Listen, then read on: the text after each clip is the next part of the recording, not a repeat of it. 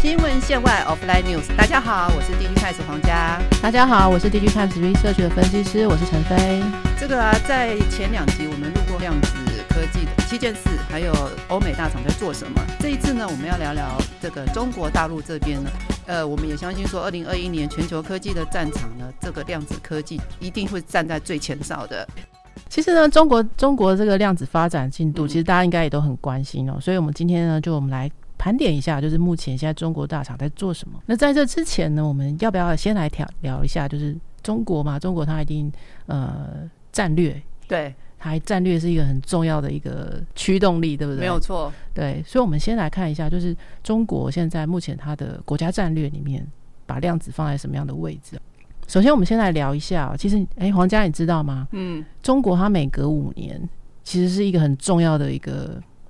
五年，那怎么说？那五年有多重要呢？其实中国我们要讲稍微讲一点点历史，不会太深。它在一九五五年左右开始哦，它其实在整个国家战略，它是把五年变成一个维度来做规划。嗯，就五年要做什么事，五年要做什么事。其实到二零二一年这时候，如果数学好算一下，现在已经是第十四个五年了。第十四个五年，哇，这样。就等于是第十四十四次的五年，对，所以我们就会常会听到十三五啊，十四五，现在就是十四五开始，就是二零一二零二一年这时候，其实他们在发布这个五年规划之前，前一两年其实他们就开始密集去规划，说，哎，这接下来五年要做什么？那从一三年呃一三五那时候开始哦，它其实就是量子运算。他们讲那个量子计算啊，其实它就在他那个白皮书里面，其实都已经有开始出现在里面了。所以他在二零一六年开始那个“十三五”的时候，他就有规划，就是在二零三零年的时候，量子运算就变成是要有一个具体的产出了。所以他在一三年，呃，从一六年那时候一三五开始，量子运算已经在他的那个白皮书里面出现好几次。在一四年的时候呢，我就更具体了。它必须要变成一个强化国家战略科技力量，里面就包含了量子讯息啊、量子计算啊，还有什么量子模拟器。其实它就已经很明确的知道说，哎，量子运算里面它要做到什么样的程度。哇靠，这个听起来很神秘呢。哎，那既然它已经把它列入到这个中国国家级的战略里面了，是那这些中国里面的科技巨头啊。他们在做什么呢？他们有什么样的布局呢？对啊，因为他们其实是国家战略的嘛。那国家的一些呃，有一些工作的潜规则，其实就会发展发入这个国家的战略嘛。对，那我们就一家家来看，像阿里巴巴，阿里巴巴最近有呃讯息也蛮多的嘛，对不对？他做了什么呢？对，阿里巴巴呢，我们来看一下，就是我们之前在讲这个欧美的。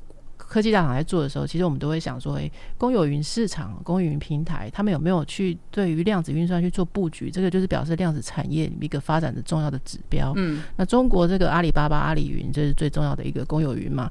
那他们其实他早期在发展这个量子运算的时候，其实就已经有蛮有进展的喽。因为他在二零一五年“十三五”那时候开始的时候，他就已经投入量子运算的布局。嗯，他那时候是跟这个中科院合作，合作去发展这个量子。计算机就是量子电脑，嗯，那不过呢，因为中科院它是一个研究单位嘛，它跟它其实就是要借用这个量阿里巴巴这个量子云的技术，去让拓展这个量子模量子发展了。不过他们在大概一八一七年的时候呢，就诶已经发布了这个量子云的这个云运算的一些服务，不过后来没有特别说明原因，就终止了服务。不过一八年很巧，那时候阿里巴巴他们针对几个前瞻技术也去成立了这个达摩院。这个研究院、研究机构里面就有成立了几个实验室，包括 AI 的实验室、量子实验室。那他在这个阿里巴巴在量子实验室里面呢，他就强调他在发展这个量子模拟器，名字叫做泰章。嗯。那大概在二零二零年的时候呢，他又针对这个量子模拟器二太章呢，就发出了二点零这个版本。这个版本他就已经强调，就是说，哎，它可以把这个传统的电脑运算里面一万年的这些运算任务缩短到二十天之内。一万年呢？一万年很难想象哦，超难想象。对，他把它缩短到二十天之内。那他这个其实他就就对外宣称说，哎，我们达到了量子霸权。他意思就是说，哦，这个就是以量子霸权的意义，就是说，你如果在用以前的传统的电脑运算达不到一个任务，我们可以把它做到的话，就可以说我们是量子霸权。不过重点是，它是用量子模拟器做出来的，并不是真正的量子电脑。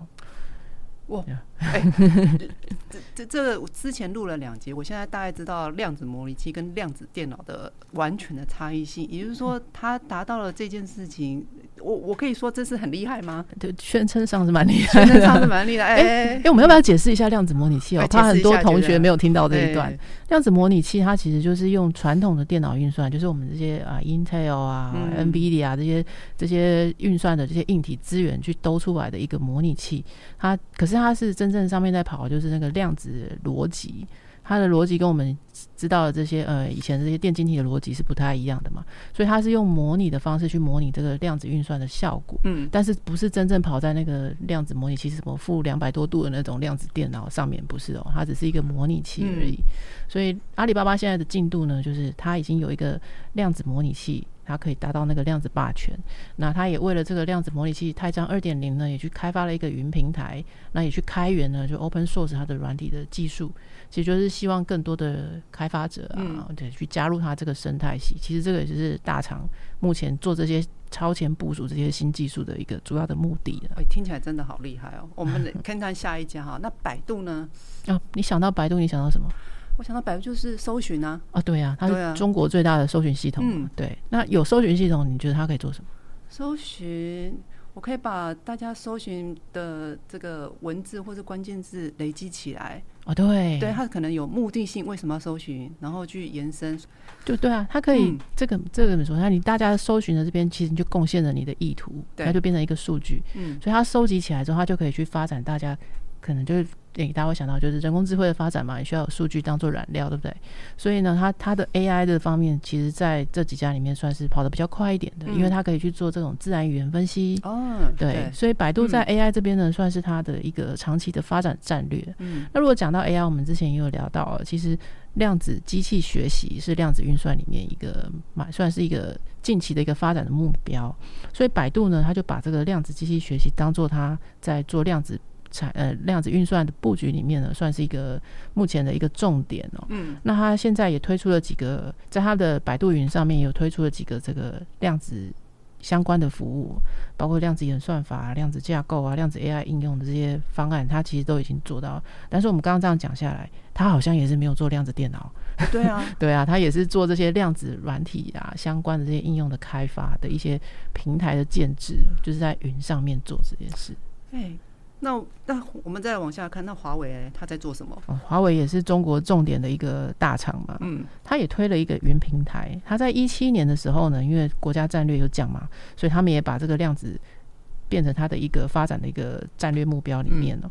可他在一八年的时候，他也成立了一个研究团队在做这个量子运算。不过呢，他也是只有推这个量子模拟器。那不过，他也帮针对这个量子的这些呃开发的平台，他也去打造了一个量子云平台，叫做 HiQ，里面有一些有一些产品也已经在用了。那它主要运用的这个情境呢，它是在做药物开发啊、材料设计，比较偏化学相关的应用。那目前它不过它也没有特别的进展，就是了啦。也没有特别的 进展。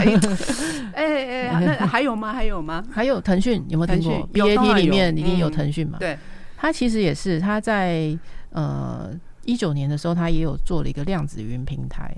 不过他那个平台，我刚开始做的时候也是也是很轰动啊，嗯然后也办了很多开发者大会了，让大家来做比赛。不过呢，他最近也是那个那个网站就没更新了，所以呢，因为它就是发布完了之后就变得比较安静了就是雷声很大的意思。哎、对啦，啊可以这么说。我们现在那个下雨的时候都不希望太吵了。对对对哎，大家都投入啦。那这样子的话，呃大家投入几乎听起来都是偏向软体，那硬体的部分呢？对啊，其实中国它把这个量子计算机，就是量子电脑，其实它也是在国家战略里面嘛。那我们刚刚在讲那个阿里巴巴的时候有讲哦，它最早前参与了一个研究室、一个实验室这边，它是跟这个中科院那边合作。那事实上呢，中国科技技术大学中科大、哦，他们在去年年底的时候，它也有宣布他们做了一个量子电脑叫九章，它其实呢也可以实现我们刚刚讲那个量子霸权。它但是因为它是一个实体的量子电脑了，所以其实它这个是目前在中国里面呢跑得比较快的一个量子电脑的进展。那除了中科大做的这个研究，因为它是一个研究单位嘛，其实他们在中国也有一些呃新创业者，我们读到一些资料，像本源啊、量玄科技啊，其实他们都有一些具体的实体的量子电脑的研发成果。同时间，他们自己呢也有做一些云平台，可以让大家来做使在做使用这个量子电脑。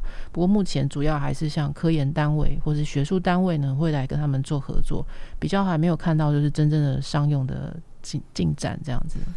诶，对，因为他们放在国家战略里面。对，哎，来来来来，我们做一个结论吧。好啊，好啊。其实我们刚刚这样聊下来，你就会发现，哎，中国它在这个量子运算发展上面，我们可以讲它是现在是重软不重硬。嗯。你可能也很重硬啊，只是硬体这边比较没有实体的发展，再就再等两下就有了。对对对，后面还是一定会 跟上的嘛。不过我们会这样说，哎，它现在软硬上面有稍微有一点失衡。嗯，那我们之前在聊这个公有云，就是中国哎，全球这些其他公有云的布局哦，它其实在云平台上面，它其实会连接到实际的量子电脑，比如说 IBM，它会连接到它自己的爱。自己的电脑嘛，或者是连接到呃，像 AWS，它就会去跟这个这些真正有做量子电脑这些厂商合作。微软也是。那这些中国中主要的这些公有云业者，它势必之后真正软硬体整合的时候，它一定要连连接到这些硬体的电脑。那可是我们刚刚盘点了一下，哎，发现。量子电脑开发的单位比例上还是比较少，就表示说它的那个稀缺性其实是很高的，非常稀有。所以到时候这个真正开始出来的时候，这些量子、这些呃已经有公有云布局的这些厂商、这些业者，他们怎么去呃分配得到这些量子运转、量子电脑这些资源呢？其实我们也可以去观察。那另外呢，我们因为刚刚我们之前有聊到，就是在在美国啊，或者其他国家，他们已经有发展这个量子电脑。那以后中国如果说因为稀缺性太高，会不会去跟这些国外的业者合作呢？其实我们也可以做观察。那观察还有一个点哦，就是因为目前现在中国中美的这个局势比较紧张，所以这些厂商如果这样跟他合作，会不会突破这些这些目前的这些限制呢？其实我们也可以再做观察。那另外呢，中国因为是全球第二大的经济体嘛。主要的一个经济体之一，那它的科技发展也是全球瞩目的。那他们会把量子拿来怎么用？会拿来做量子会不会用在军事用途，或者是在做药物发展，或者是说它在加密学这边、加密演算法这边会不会有什么进展？会不会影响到其他大家现在目前的人类科技的发展？其实我们也是要长期做观察的。哇，这听起来，这量子科技真的是全球科技产业的最新的战场。你看，像在美国啦、中国啊，或者欧美大陆这边，都已经开始陆续，已经手已经伸得很里面，已经开始都在布局了。所以啊，这个量子科技，我们这样子制作了三集，各位听众们一定要好好的听一下。我们也是想说，让大家去稍微了解一下目前整个量子产业发展的进度啊，让大家有一点比较没有那么陌生。虽然我们没有探讨到。什么量子力学、量子很深的东西，我们留给更专业的人去讲。我们就带大家来了解一下现在全球大厂他们做的这些进度。